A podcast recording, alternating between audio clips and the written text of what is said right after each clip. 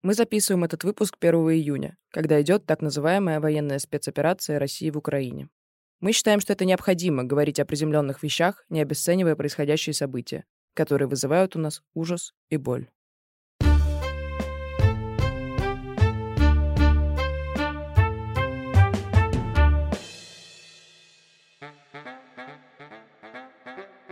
Это подкаст «Окей, Зумер» от студии «Заря».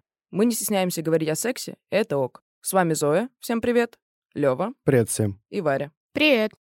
Сегодня с нами, как вы уже поняли, Варя. Она редакторка нашего SMM, делает так, чтобы посты в наших соцсетях были интересными, сторителлинговыми, и вам было кайфово их читать. Варя, о чем мы сегодня разговариваем и почему? Сегодня мы говорим о том, как меняется восприятие секса в медиа и как это влияет на зумеров. Когда Лёва с Зоей спросили у меня, на какую тему я хочу делать выпуск, я дала им два варианта — политика и секс. Но, как сказала моя мама, сейчас уж лучше говорить про секс, чем про политику.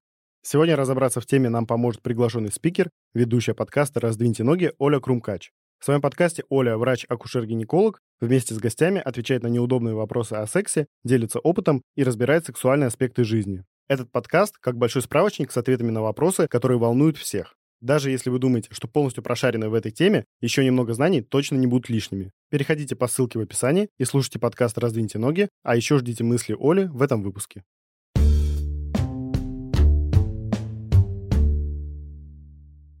Разговор про секс бывает неудобным, непонятным, страшным сложным и во взрослом возрасте. Но еще сложнее он, когда ты ребенок, и ты первый раз узнаешь про секс, и в этот момент очень важно, из каких каналов тебе поступает вообще информация, мне кажется, тут есть куча историй, одна кринжовее другой, про то, как детям рассказывали про секс или не рассказывали. Мы вот с моей семьей не обсуждали секс, мы в целом не обсуждаем там отношения, не то чтобы мы вообще что-то особо обсуждаем. А, здравствуйте, психолог. Со мной никто не разговаривал про секс, и первый раз я что-то о нем узнала, наверное, из каких-нибудь сериалов или фильмов, где я просто увидела, что странные люди что-то делают. В детстве я смотрела много сериалов, и из-за этого попала в фандомное сообщество, а оттуда лежит прямой путь к фигбуку. В нем, ну вот если вы думаете, что 50 оттенков серого — это исключение, 50 оттенков серого — это, если что, фанфик по сумеркам, то нет. Ну, буквально, мне кажется, половина фигбука, или, по крайней мере, то, что я там находила, это что-то похожее. Поэтому первое, что я узнала про секс, я узнала из фанфиков. Но проблема в том, что часто их пишут люди, которые, ну, вообще не знают, что такое секс. Ну, то есть, скорее всего, им там мало лет еще, и это выглядит вообще очень кринжово и не совсем описывает ситуацию. Вот, поэтому как- как-то так. Первый раз я узнала, что такое секс от людей, которые не знали, что такое секс. Я вообще обожаю фанфики, которые пишут люди, которые ни разу не занимались сексом. Они считают, что они прям понимают весь процесс и как он происходит, но нет, ребят, это сразу видно. Это я так читала фанфик, в котором главная героиня, если можно так сказать, писала фанфики как раз вот в таком стиле про секс, но она ничего про него не знала. И там были метафоры по типу водонапорной башни и всего такого. Вот. И только в чем к ней пришел Microsoft Word в обличии человека и такой, вот это водонапорная башня, ну я сейчас тебе покажу. Ну и дальше я не буду рассказывать, пожалуйста. Перешли, пожалуйста, этот фанфик нашему СММ-отделу. Вы опубликуете, я надеюсь, да? У меня не было подобной истории с фанфиками, как я уже говорил на выпуске с Миланой. Мое знакомство с сексом произошло тоже через интернет, а если быть точным, это было в 7 лет. Я с родителями пришел в гости к нашим друзьям, и никто не хотел со мной э, играть, все хотели сидеть бухать на кухне. И в итоге крестный, чтобы меня как-то занять, привел меня к компьютеру, открыл Google и сказал, вот это Google, здесь ты можешь найти все, что твоей душе угодно. Я такой, ну, интересно, хорошо. Ты начал гуглить порно? Нет. Я даже тогда такого слова не знал. Я начал гуглить черепашек-ниндзя, смешариков, Человека-паука, ну, какие-то такие детские штуки. И через какое-то время один из этих сайтов все-таки привел меня к порно. И так я узнал, что люди могут заниматься сексом. Но я как бы тогда тоже не знал вообще, что это. Я только чуть попозже узнал. С помощью Википедии, кстати, потому что были какие-то... Перед этим статьи- выпуском готовился? За 12 лет до этой записи примерно. Короче, вот я примерно так узнал, что такое секс, хотя я, по сути, даже не знал, что это так называется. И вообще, какая цель у этого процесса. Меня более-менее нормально познакомили с темой секса. Мне об этом рассказала моя старшая сестра. Когда я была в классе в первом или во втором, смешно, что мы тогда были в Питере у моих православных и религиозных бабушки с дедушкой, и просто мы засыпали, и она мне рассказала, в общем, что такое секс. Ну, не в подробностях, конечно, но довольно доходчиво. Сказала, что это приятно. Так забавно. Ну, типа, она тебя посадила и такая... Нет, мы засыпали. Она решила мне рассказать, вот, Варя, а, бывает так, что случается секс. Ну, то есть там не было каких-то пестиков и тычинок. У нее был парень тогда, и она мне сказала, что вот, они занимаются сексом. Понятненько, интересно. Я вообще узнал про то, что от секса получаются дети только через три года, как я узнал, что такое секс. Типа, я об этом рассказал какой-то мой кореш, с которым мы тогда общались. Это было очень смешно, потому что я что-то сказал, типа, вот в чем смысл секса? Прям вот такую фразу. Он такой, типа, ну вообще-то ты появился от секса. Я такой, да ладно. Кстати, про детей, мне кажется, я тоже очень поздно узнала. Я не помню, что мне тогда говорили, что дети появляются от секса. Нет, мне было сказано, что первый раз будет больно, но потом приятно. А это тоже лейтмотив, мне кажется, фанфиков про то, что первый раз все плохо, но он настолько хороший, что уже хорошо. Вот на этом я росла. Ну, не знаю, мне потом, кстати, было долгое время страшно, потому что мне сказали, что вот первый раз будет обязательно больно. Не верьте. Первый раз тоже будет ок, если это будет хороший партнер или партнерка. А еще у меня была история тоже из детства, как я узнавала вообще про какие-то штуки, связанные с сексом или, по крайней мере, с половыми органами, так сказать? Я сидела какое-то время в фанатских пабликах, что вы могли знать, если вы слушали наш выпуск, э, который называется «Гарри Стайлз что-то там». Ларри из Рио. Ларри из Рио, да, точно. Я не помню, как называются наши выпуски, простите, пожалуйста. Я сидела в фанатских пабликах, и один из атрибутов их — это постоянный срачи. На любую тему, пейринги, не пейринги и так далее. И, в общем, в какой-то момент какой-то мужчина, кстати, мне кажется, это было по закрытой школе, что-то на меня начал упендриваться из-за Агаты Муцениеца. И одно из его оскорблений, что тоже странно для нашей культуры, что постоянно у нас оскорбления идут через секс или через половые органы, в общем, было как-то с этим связано. Но я не глупая девочка, у меня есть Google. Вот, я пошла гуглить, и в том числе узнала, мне кажется, первый раз про оральный секс или про что-то такое. Ну, в общем, в этом роде. Вот такие у меня были просвещенческие моменты. Нам пришлось узнавать о сексе, по крайней мере, нам с Левой, у Вари все как-то повеселее, очень странными такими путями, потому что вокруг все боятся его обсуждать. Ну или, по крайней мере, за редким исключением. Мнением о том, почему это происходит и откуда это идет, поделилась Оля Крумкач. Просто не принято, и в семьях об этом не говорят, и секс это что-то непристойное, обсуждать это друг с другом, в, например, в паре, в семье, среди партнеров, это тоже неинтересно. И зачастую просто непонятно, как об этом говорить. И страшно, и кажется, что тебя судят, потому что все, что не укладывается в рамки миссионерской позы и, наверное, какой-то очень простой техники в сексе, э, обычно трактуется в нашем обществе очень отрицательно. Ну и, конечно, все эти ярлыки типа распущенности и всего остального не прибавляют э, никакой пользы и не увеличивают шанс на то, чтобы это стало менее неудобно удобно и, наверное, даже комфортно для обсуждения. Ну вот как-то так. Мне кажется, это все общая культурная особенность на самом деле и отсутствие да, продвижения доступности, отсутствие свободы в этой сфере и скованность, которая все еще прогрессирует. Вообще, даже несмотря на то, что мы узнавали про секс через медиа, не сказать, чтобы он там был каким-то супер разнообразным. Ну, то есть, типа, в американской поп-культуре, наверное, да, но вот в российской, я вот просто пытаюсь так вспомнить, не считая фанфики, это было... Там разнообразие скорее кринжа да, было. Ну, типа, секс представлялся очень традиционно, и вот как раз в этих рамках миссионерской позы. И это, я думаю, как одна из причин нашей сексуальной зажатости, что секс э, репрезентируется только в одном ключе, что вот да, это типа союз мужчины и женщины, обязательно миссионерской позе, где-то под одеялом, пока никто не видит. И, в общем-то, у многих людей складывается о нем примерно такое представление. И на самом деле, я, когда готовился к выпуску, читал, как описывают секс в каких-то советских учебниках по половому воспитанию. И, господи, это такой кринж. Во-первых, там его описывают реально буквально как процесс, который должен быть только после брака, только между мужчиной и женщиной женщиной. Ради зачатия ребенка. Ради зачатия ребенка. И я представляю, как люди там типа 16-17 лет это читают, и как это им вбивается в голову, и думаю, Господи Иисусе, спасибо, может быть, я слишком рано познакомился спорно, но хотя бы я имел представление, что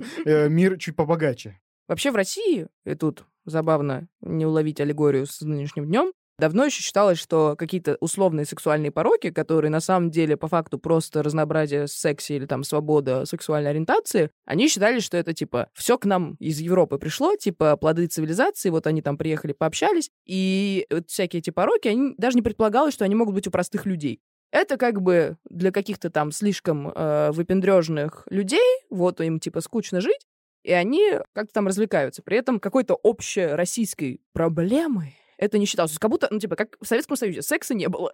как будто ничего, кроме миссионерской позы, у тебя не существует. А все, что существует, оно либо замалчивается, либо очень сильно порицается. Огромная здесь часть, на самом деле, про ЛГБТ-комьюнити и то, насколько это все порицалось. Но для меня самый странный и непонятный период — это скорее советский период. Я не представляю пропаганду, в которой, типа, нет секса. Во-первых, зачем?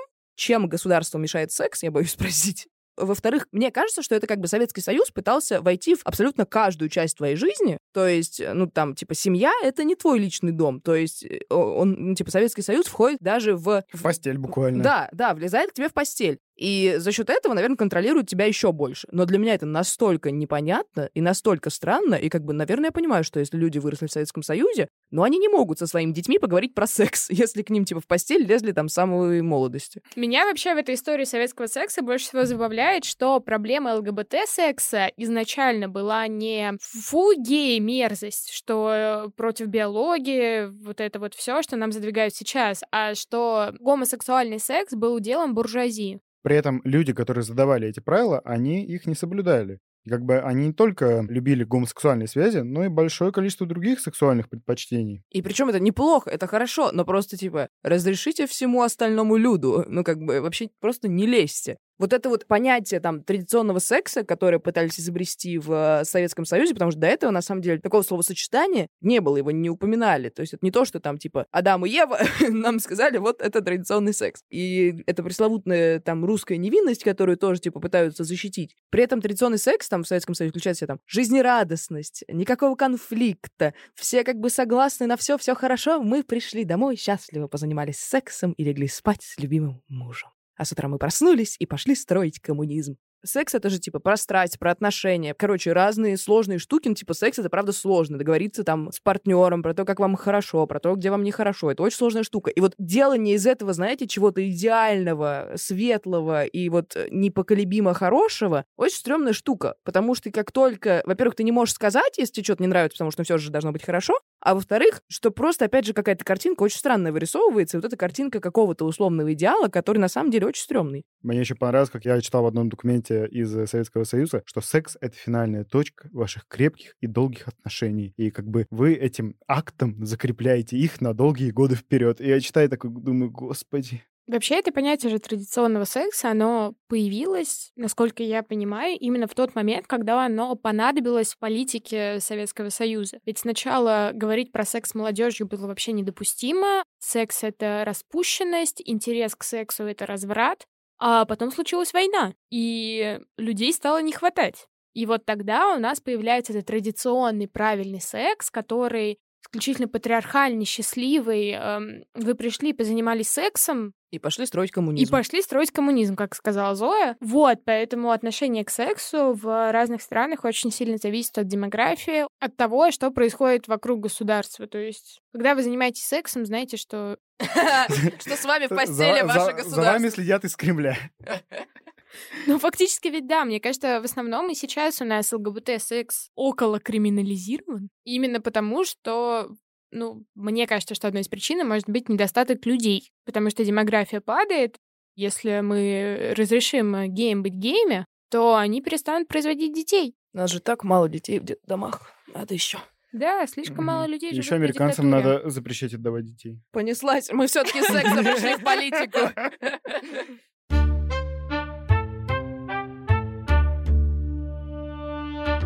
Традиционный секс — это же, по сути, одна из форм сексуальных табу, когда тебе запрещают разговаривать и думать о сексе чуть шире и чуть интереснее. И как бы это вообще широко распространено в обществе, что типа о сексе лучше лишний раз не говорить, не спрашивать, потому что а-та-та, если заинтересуешься, то на тебя косо посмотрят. Хотя как бы это нормальная ситуация, когда ты обсуждаешь секс, спрашиваешь о нем у более умных людей, у более знающих, и как ты интересуешься им. Я поняла, что секс — это очень табуированная штука, когда вернулась, собственно говоря, от бабушки с дедушкой, где сестра мне рассказала про то, что такое секс. Я пошла в школу, и, естественно, первым делом я захотела в туалете всем подружкам рассказать, что такое секс. Всех как бы просветить, не мне же одной знать. И в том числе я рассказала девчонке, с которой у нас были постоянно какие-то споры, да, это второй класс, и мы ссорились каждую неделю. И на следующем уроке, на следующем же уроке, когда мы опять поссорились, она встала и сказала, «Варя, а вот я сейчас учительнице расскажу, чем твоя сестра занимается».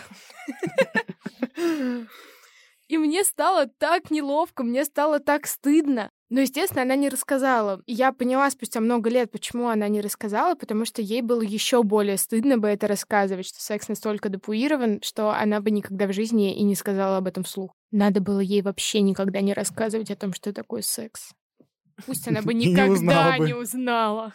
Я не помню, говорила ли я уже это в каком-то из выпусков, но, короче, первые свои пять классов я училась в православной школе. Там в целом были табуированы многие вещи. Ну, по типу, там нельзя было играть в азартные игры, и я какое-то время отказывалась э, с друзьями на районе играть в карты, потому что такая, нет, нельзя. Вот, говорили, что это надо закрывать э, рот, когда озеваешь, иначе дьявол залетит. Ну, короче, э, иногда кринжи я ловил, но в целом нет, все было хорошо, частная школа супер. Но как вы понимаете, тема секса не то чтобы там была главной на обсуждение, а в какой-то момент какие-нибудь мальчики обязательно, вот кто-то вот с такой же историей, как у Лёвы, начнет понимать, что такое секс. Потому что вот они начинают, типа, там что-то бегать, ха-ха, и, и начинают понимать, что такое секс. Я прям до сих пор помню, как мне было неловко, и мне кажется, мне даже неловко рассказывать эту историю, хотя истории там никакой по факту нет. Короче, у меня в классе были ребята, которые в какой-то момент времени начали, типа, угорать таким образом, что они, типа, бегают, показывают тебе пальцами, типа, соединенный круг, и показывают тебе другой палец. Понятно, входит, выходит и убегают православной школе, там иконы везде висят. И вот, типа, вот это происходит. Я такая, а я, ну, я бедная, милая девочка. До фанфиков я на тот момент еще не дошла. Я вообще не понимаю, что происходит, что за приколы. Я прихожу к э, одной из лучших своих подруг на тот момент. Вика, привет. И мы что-то сидим на площадке, и тоже кто-то из них вбрасывает. Или я такая, а что это значит? Ну, сходи у мальчиков, спроси. И, короче, я, ну, я честный, типа, любопытный ребенок, которому показывают какую-то странную штуку. Я пытаюсь разобраться. Но, типа, вы знаете, вот это вот постоянный разговор про секс с какими-то завуалированными штуками. Я не знаю, смайлик баклажана, вот, ну, какие-то такие вещи. Даже взрослые люди этим постоянно занимаются. Когда ты даже слово секс говоришь, типа, знаете, чуть потише. Ну, потому что как будто вот нельзя говорить слово секс. Короче, я прям помню, это мне было так неловко. Ну, типа, это такая тема, я такая, что происходит? Ты даже не знала, что это такое на тот да, момент. но мне уже было неловко. То есть, как будто это настолько пропитано, что мне уже было как-то вот я такая, так, понятно, мы про это не разговариваем. Вообще, табу — это очень древняя штука. Несмотря на расхожее мнение, что все табу неизменно связаны с религией, например, Лёва у нас так постоянно говорит и все привязывает к религии. Правда. Бога нет, извините меня. Вот поэтому этот выпуск 18+. Первобытные общества, они же во многом ориентировались на то, что у них священное. И было очень много всего священного, всего сакрального, какие-то места, тотемы, которым поклонялись. И, естественно, ты не можешь пойти и заняться сексом на этой священной поляне, где растет сакральный гриб. Потому что бог Мухомора тебя увидит и покарает. Оттуда и пошли сексуальные табу, которые у нас есть до сих пор. Но по факту, на самом деле, ну, ты же не пойдешь заниматься сексом сейчас в церкви. Ну, в целом, примерно то же самое. На смену язычеству пришло христианство, и оно, как вы понимаете, не освободило от табу, а только их, не знаю, усилило или нет, но их перевело в другую форму. И секс стал чем-то, что одобряется только там для деторождения в церковном браке, и как бы с одной стороны у тебя секс — это типа что-то нехорошее, особенно если вы еще не поженились, но как только вы поженились, это что-то священное, потому что ребенок это священно. Да, и в этом есть некая проблема. Мы все равно сейчас вели к религии, все равно во всем обвинили религию, Лёва А я вам говорил.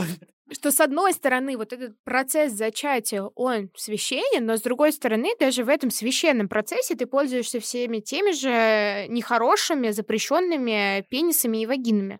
Ну, кстати, потом это еще переняли и э, большинство государств и правительств, как бы они, половина из них зависела от религии, а вот были как Советский Союз, там, ну или более-менее светские правительства, которые как бы тоже не очень любили говорить на тему секса и вводили прямые сексуальные табу. И даже когда наука развивалась где-то в новое время, эти табу все еще процветали, и секс очень часто воспринимали как вульгарное совершенно явление, о котором не принято говорить. И в том числе разные формы сексуальности, они очень часто воспринимали штыки. При этом нужно понимать и помнить, что табу, они не статичны. Есть вещи, которые сейчас мы считаем недопустимым, но раньше это было очень даже ок. К примеру, христианство нам сейчас рассказывает, что единственная функция секса — это дети. В Древнем Риме все было совершенно по-другому. Обязанностью женщины было не рожать детей, а именно сексуально удовлетворять мужа. Супружеский долг? А проституция тогда, получается, считалась тоже не великим грехом, она считалась способом поддержать жену, если она не справлялась со своими обязанностями. Если жена не может выполнить эту свою обязанность, то она может полежать отдохнуть, а муж пойдет к проститутке и сделает все дела с ней.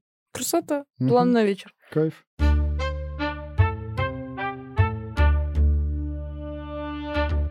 В секс, как и в другие сферы нашей жизни, естественно, ворвался в том числе digital, который добавил разнообразия и каких-то интересных штук э, в секс. И мне кажется, как раз интернет и digital помогают раскрепощать нас с вами. Например, есть всякие прикольные приложения для парочек, которые реально помогают раскрепоститься в плане секса, где вы можете смахивать кинки, ну, то есть всякие, типа, прикольные штуки, которые вы хотели бы сделать вместе, и приложение покажет вам их только если вы оба их хотите. И вы там можете подмигнуть друг другу и, типа, давай сделаем. Ну, короче, и вот те штуки, которые вам не приходили никогда в голову, вам все время стрёмно про них поговорить, типа, а вдруг человеку не понравится а вдруг он не захочет. Приложение за вас их решает. И это прям очень помогает отношениям. Это очень клевая штука. И разговорам про секс.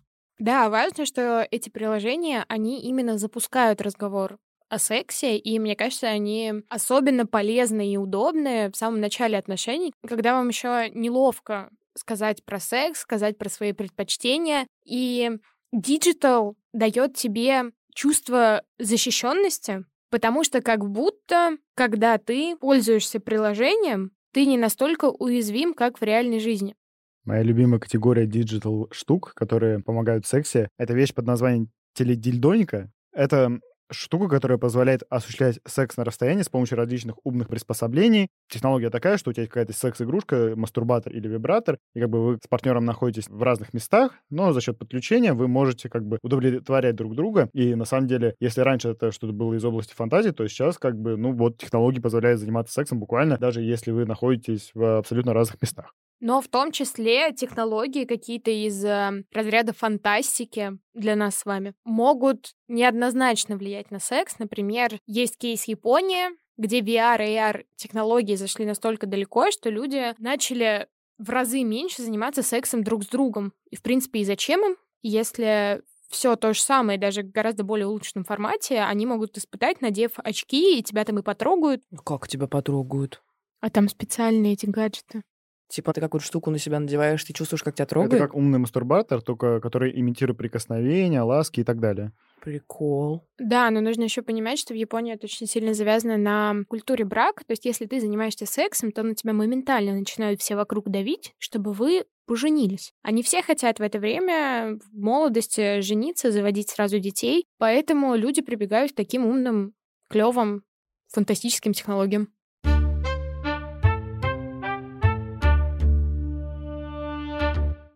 Сейчас большое количество технологий, они влияют на сексуальность человека и на интимные отношения людей. И как один из примеров это порно, который можно найти буквально в каждом уголке интернета, и как бы это самый популярный запрос в Гугле уже который год.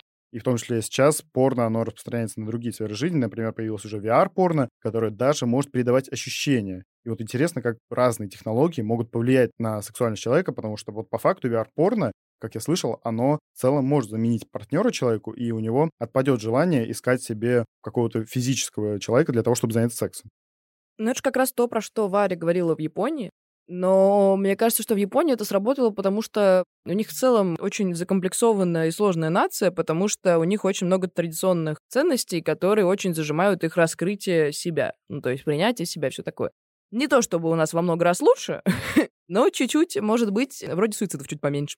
Мне кажется, что просто это клевые способы для раскрепощения и расширения своего кругозора, расширения своего мира. Но для меня все равно, типа, секс с партнером, которого ты любишь, не сравнится как бы ни с чем другим, потому что это не просто там удовлетворение какой-то физической потребности, а в том числе и удовлетворение душевной, моральной, ментальной потребности. И, типа вот это вот ощущение, что ты не один, бла-бла-бла и все такое. Поэтому как бы у нас просто будет больше вариантов, как э, подрочить. Вот, в целом, у меня какой-то такой поинт. Мы вот с Левой и Зоей недавно обсуждали, появятся ли когда-нибудь словно оживленные резиновые куклы для секса, то есть появятся ли роботы для секса, похожие на людей.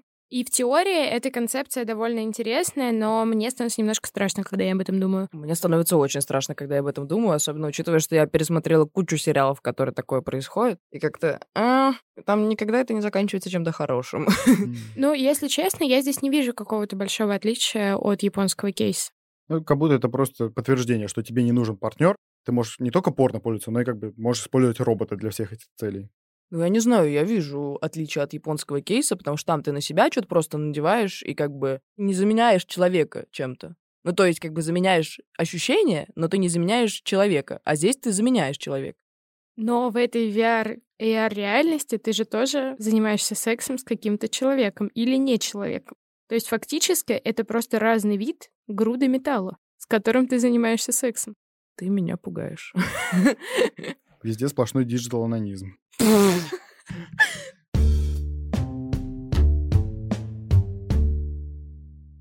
Мы уже прошли большой путь, мы как человечество, в плане репрезентации секса в кино, в литературе, ну и в целом в медиа, но как будто нам все еще есть куда идти. То есть мы дошли до того, что мы более-менее не стесняемся секса, хотя все равно, если какая-то откровенная сцена, кто-нибудь начнет визжать, особенно в России, типа какой-нибудь очередной консерваторский мужчина напишет, что «как это так, жопой голые показывают, какой ужас».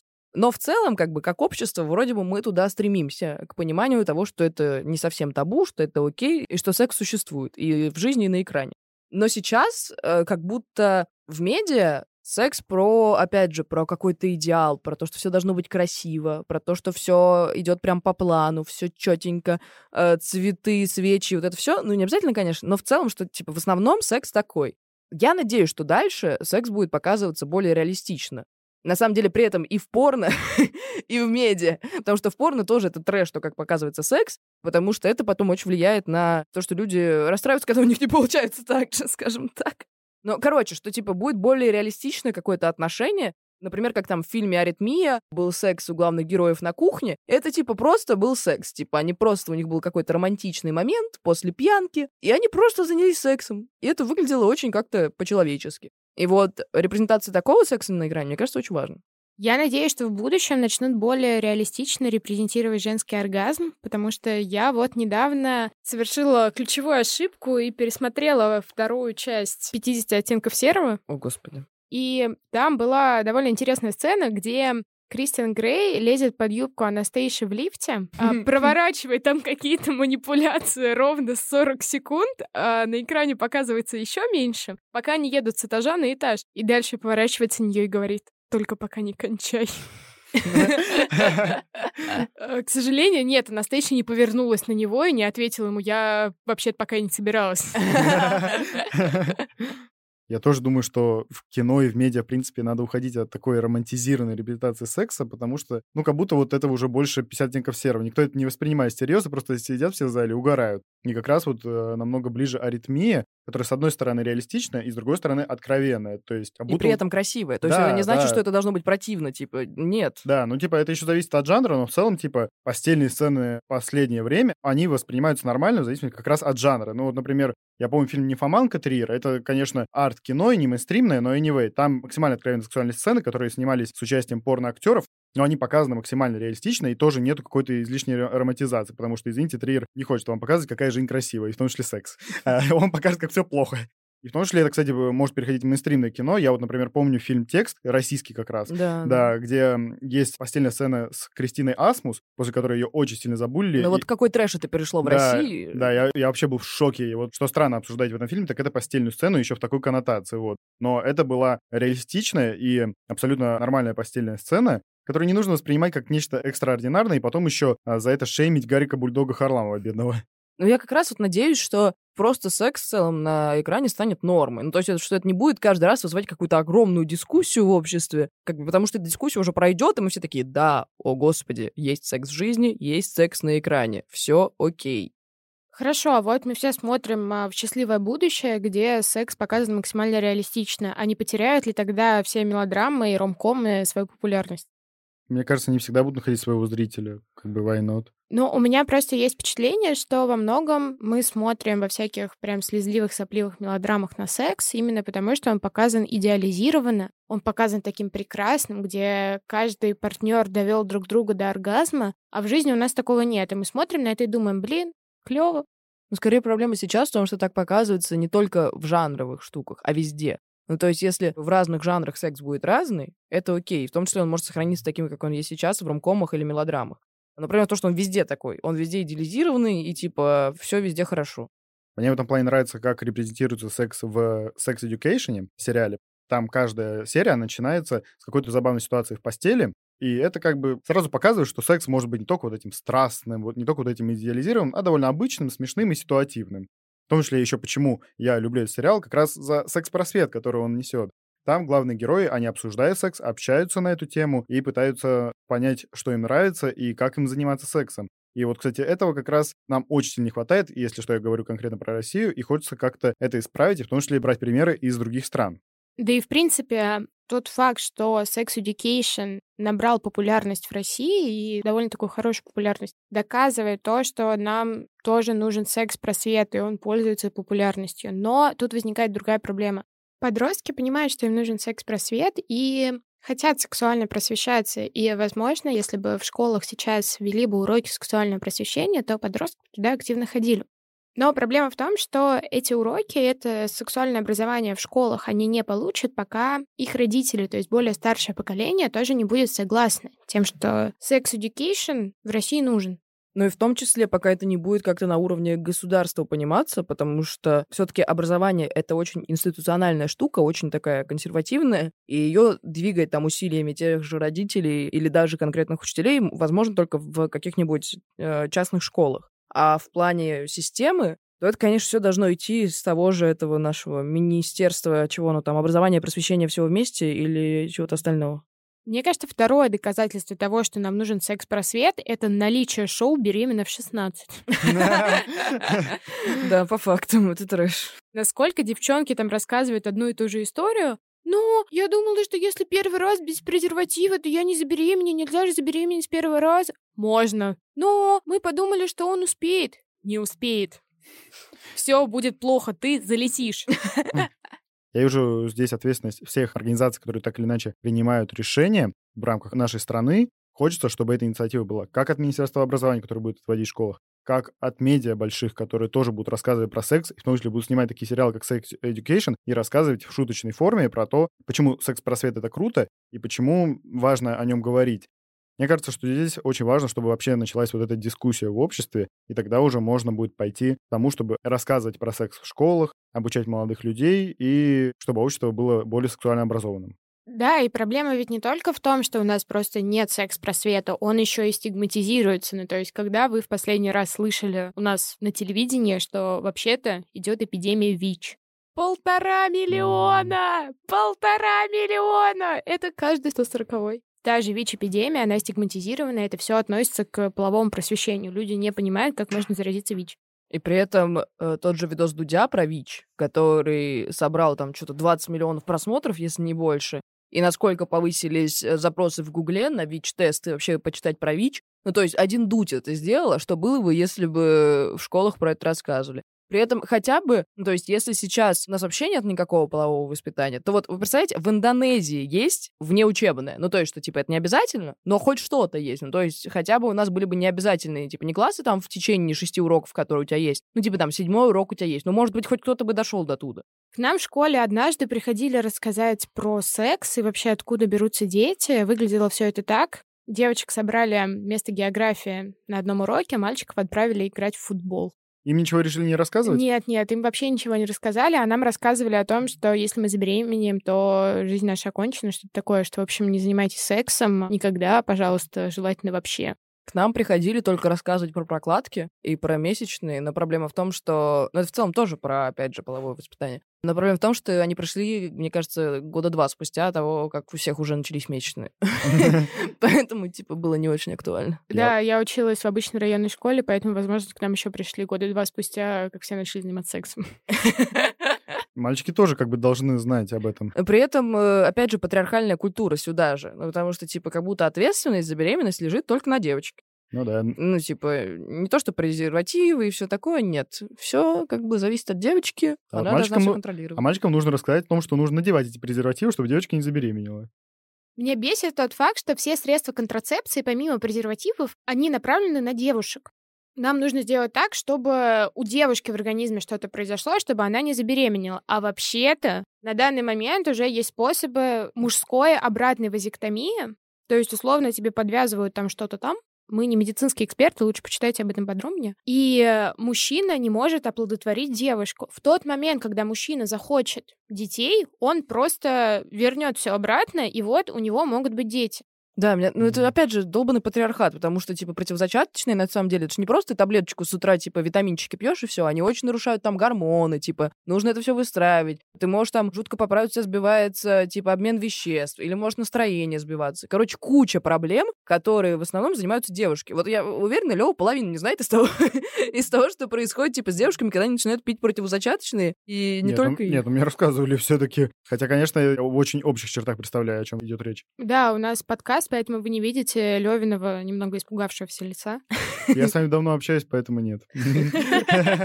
Ну, пока к нам в школу приходят только священники и рассказывают о том, как хорошо быть многодетной семьей и как, походу, не нужно предохраняться. Мне рассказывали, что в моем родном городе был такой рейд РПЦ,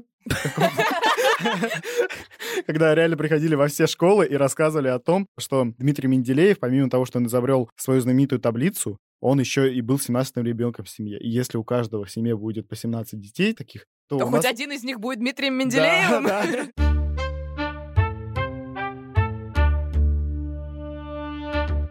При этом важно понимать, что секс-просвет — это не просто какая-то новомодная штука, которую вот хотят, чтобы было, это будет прикольно. А есть реальные исследования, что в странах, где половое воспитание организовано, то есть это не типа не дополнительная какая-то штука, а что это система, например, там в Нидерландах, Финляндии, Швеции, заболеваемость ВИЧ и другими инфекциями, которые передаются половым путем, показатели эти ниже. И ранняя беременность тоже э, реже происходит. Ну, типа, вероятно, что это не только из-за этих факторов, то есть в том числе там уровень жизни в этих странах высокий достаточно, то есть в целом уровень образования выше. Но э, как бы это все совместно дает вот такой результат. И, блин, ну это влияет реально на жизнь людей и на их здоровье. ООН в 2019 году говорил, что в мире около 16 миллионов девушек в возрасте от 15 до 19 лет рожают детей, и ЮНЕСКО связывает это именно с а, отсутствием полового просвещения. Как бы в Иране половина девочек считают менструацию болезнью. Жесть. Оу. И как раз-таки специалисты ЮНЕСКО говорят о том, что сексуальное образование поможет решить эти и многие другие проблемы. Мне очень нравятся графики, которые показывают, что изменилось с момента ввода какого-никакого сексуального образования в разных странах, потому что вот у нас есть статистика, которую также приводила Всемирная организация здравоохранения где-то в середине десятых, и она сравнивала, условно, конец прошлого века, 1990 год, и 2011, и как бы показывала, насколько увеличился процент использования контрацептивов, и насколько это повлияло на то, что люди стали меньше беременеть в подростковом возрасте, как меньше абортов стало, и как бы ну, вот на таких цифрах заметно как раз, как сексуальное образование помогает людям вести грамотную половую жизнь. Но важно помнить, что сексуальное просвещение нужно вводить грамотно, потому что общественную реакцию никто не отменял. Можно говорить про кейс Уганды, где Министерство образования хотело ввести секс-просвет в школах, но именно общественная реакция вынудила отменить всю эту инициативу. Но Уганда — это что-то для нас очень далекое, страна третьего мира. Вот есть э, более близкий кейс, это Англия, 2018 год. Министерство образования решает вести уроки полового воспитания, а общественность создает петиции, в итоге онлайн-петицию об отмене секс-просвета подписывают более 100 тысяч человек. Ну, слушайте, везде есть, ну, типа, тоже я ненавижу вот это разделение, типа, идеальный мир, где нас нет, и фиговый мир, где мы есть. Ну, то есть везде есть консерваторы, везде есть люди, для которых секс табу, для которых в том числе из-за того, что секс табу, и вообще разговор там про месячные табу, и любые половые органы называются там, это место, ну, типа, короче, эти люди, люди есть везде, и просто вопрос того, есть ли у тебя выбор. Ну, то есть, если у тебя есть какая-то информация в свободном доступе, то ты можешь сделать выбор. Ты как бы остаешься консерватором, который не воспринимает никак эту информацию, или ты э, человек, который умеет думать. А у наших детей, типа, сейчас в России не особо есть такой выбор. Конечно, они могут что-то загуглить, но все равно это очень мало. Я согласна с твоим поинтом, но мой поинт скорее был к тому, что не нужно в России сейчас резко вводить уроки секс-просвета, потому что родители просто надавят и их отменят. Перед этим должна пройти очень хорошая, серьезная информационная кампания. Кстати, ссылки на все исследования мы оставим в описании. Сто процентов нужна такая информационная кампания, которая задаст вообще вот эту дискуссию о сексе, но всегда тяжело начинать, и вот интересно вообще, как она должна выглядеть, чтобы общество в итоге смогло нормально общаться на эту тему. в семье явно это просто так не появится, и повсеместно это не будут обсуждать, потому что нельзя просто так взять, да, и проснуться в понедельник и решить, что сегодня я с ребенком начну говорить про половую жизнь, про сексуальное образование, и все у нас будет хорошо. Плюс, мне кажется, конечно же, нужно что-то решать и думать с тем, чтобы была более доступная медицинская помощь для подростков.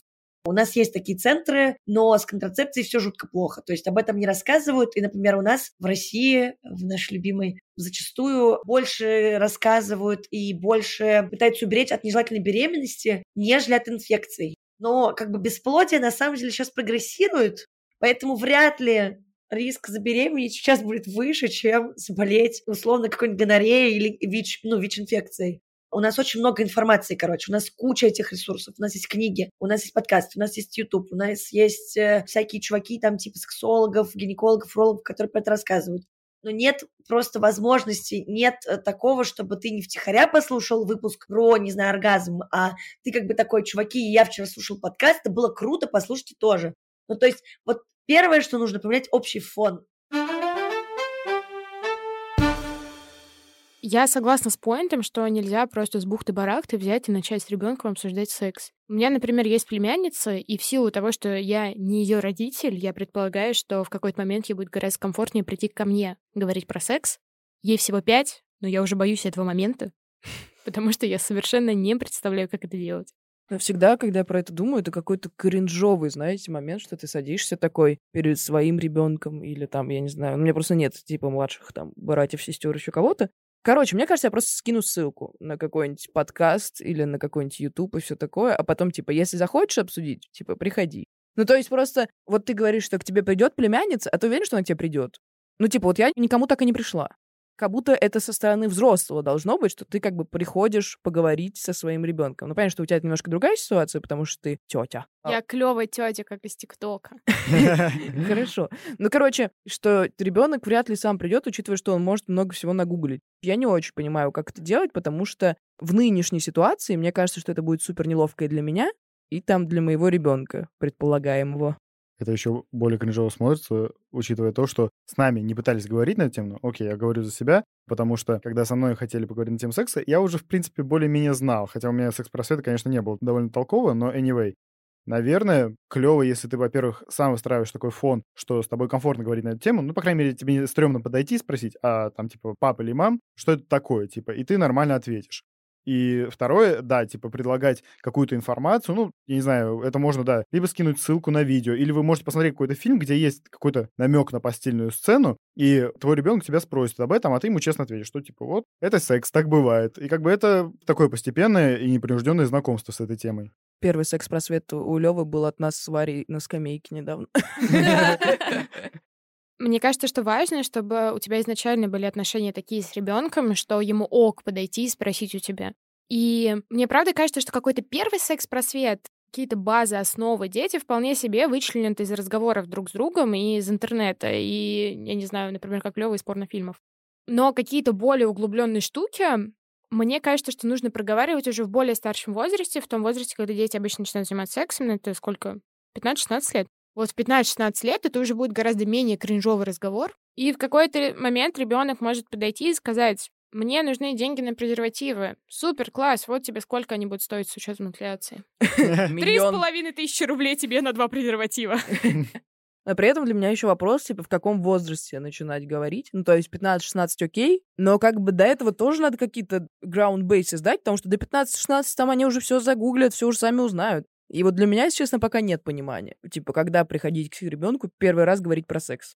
Тут, мне кажется, важно прямо с детства обсуждать с ребенком не прямо понятие секса, а понятие личных границ и понятие того, что если ты не хочешь, чтобы тебя трогали, то тебя не должны трогать. Если ты не хочешь, чтобы тебя какая-то странная подружка мамы целовала в щечку, то, значит, нужно сказать, я не хочу, чтобы вы целовали меня в щечку. Иначе это все может привести к детским изнасилованиям, когда ребенок считает, что его тело условно не принадлежит ему. Да, хороший поинт, согласен. Соглы. И я читал про Голландию, где секс-просвет ведется с четырех лет. Конечно, они там типа не начинают разговаривать с четырехлетними детьми о том, что такое секс и как появляются дети. Но суть в том, что так или иначе поступательно с каждым годом ребенок все больше информации узнает об интимной близости, о сексе. И как бы вот как раз к этому возрасту он в целом типа готов даже к сексу и его понимать с точки зрения личных границ, с точки зрения контрацепции и всех самых важных штук. И просто если, опять же, сделать из этого не табуированную тему, которая в какой-то момент в твоей жизни вот так вот приходит, и тебе нужно все про нее откуда-то узнавать из порнофильмов или из других медиа, а если поступательно с каждым годом ее обсуждать, то ты не будешь бояться, что в 15 лет ты чего-то не знаешь о ней.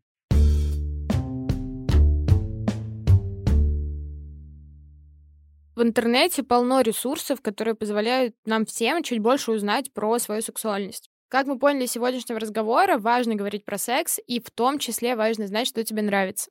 Узнайте подробнее о своих предпочтениях в сексе на сайте King Test и не стесняйтесь говорить об этом со своими партнерами. Ссылку на тест мы оставим в описании выпуска.